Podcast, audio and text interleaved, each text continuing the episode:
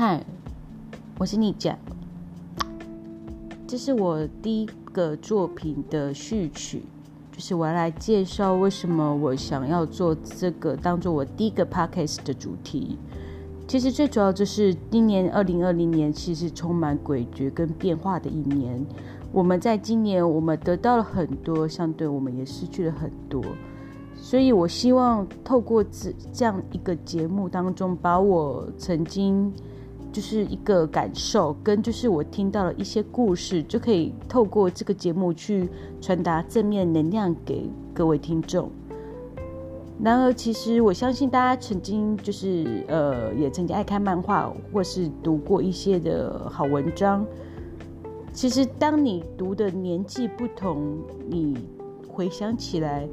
每在你每个人生的阶段，其实你都可以解读到不同的感受。譬如，就是你一首好听的音乐，像是呃周杰伦的情歌，你青少年时期你可能听就觉得啊，青春就是一种忧愁。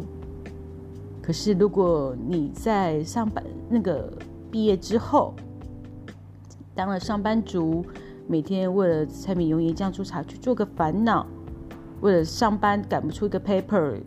做不好一篇报告而烦恼的时候，你再回去听周杰伦的音乐，你得到的感受就是怀念。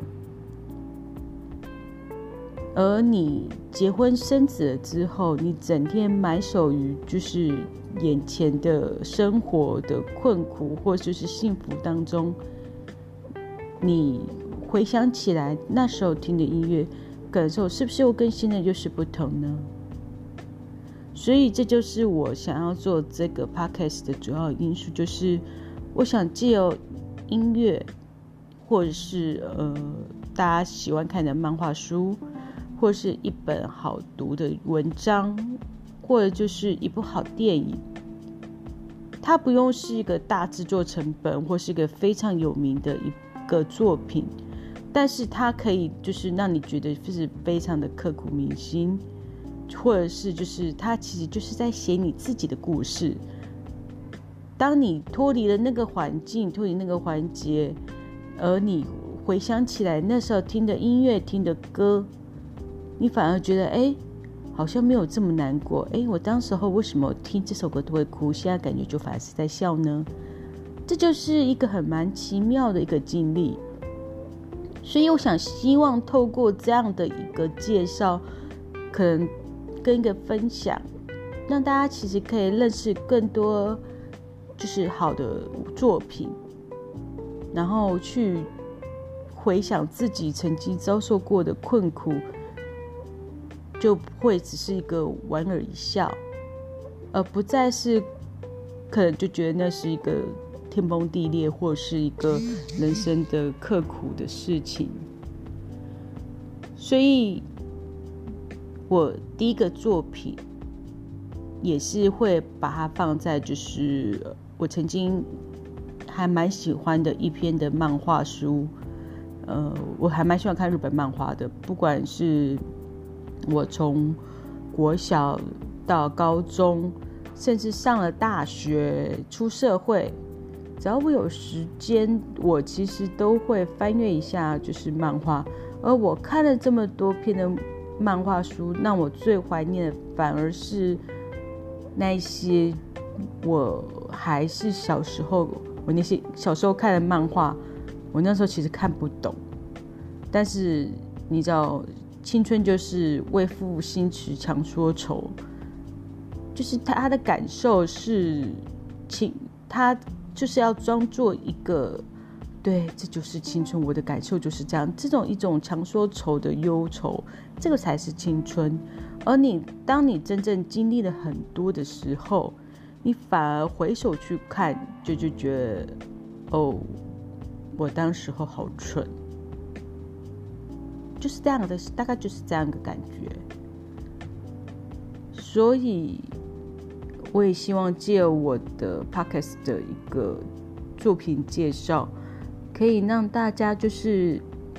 在十分钟、十五分钟，可以就是得到一个好作品的分享跟介绍。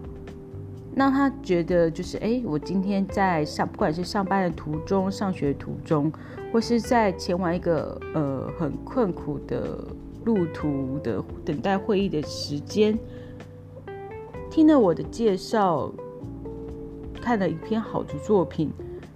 他的生活就会得到一点小乐趣，就像我也很喜欢听其他的 podcaster 他的介绍的作品。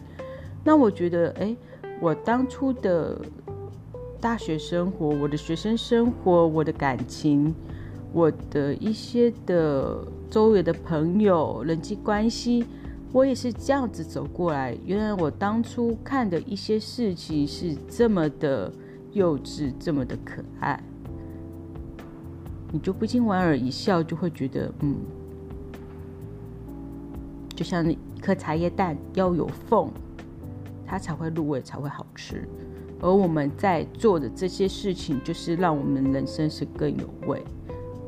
所以我会希望我的朋友们，我的听众的朋友们，可以得到一个很好的分享故事。也可以让他今天觉得心情可以更美丽一点，这就是我的 podcast 的主要的想要分享的一个目的，在也不是说就是我多么的美化我自己的目的，或是多么的就是非常的伟大，要做什么大事什么，不是，因为我只是觉得就是做一个分享者是一个幸福的。我今天分享一个包包，我今天分享了一个好看的衣服，我分享了一本好看的漫画。这种美丽的心情，其实这种幸福是小小的人生的小确幸，它点点滴滴累积起来，其实也就会成为一个你今天一个正能量。正能量累积起来，就是会战胜你面对到一些的负能量。所以我会希望。大家都是可以用这样的心情去听我的故事。好了，我的序曲结束了，接下来我们来介绍我第一个作品。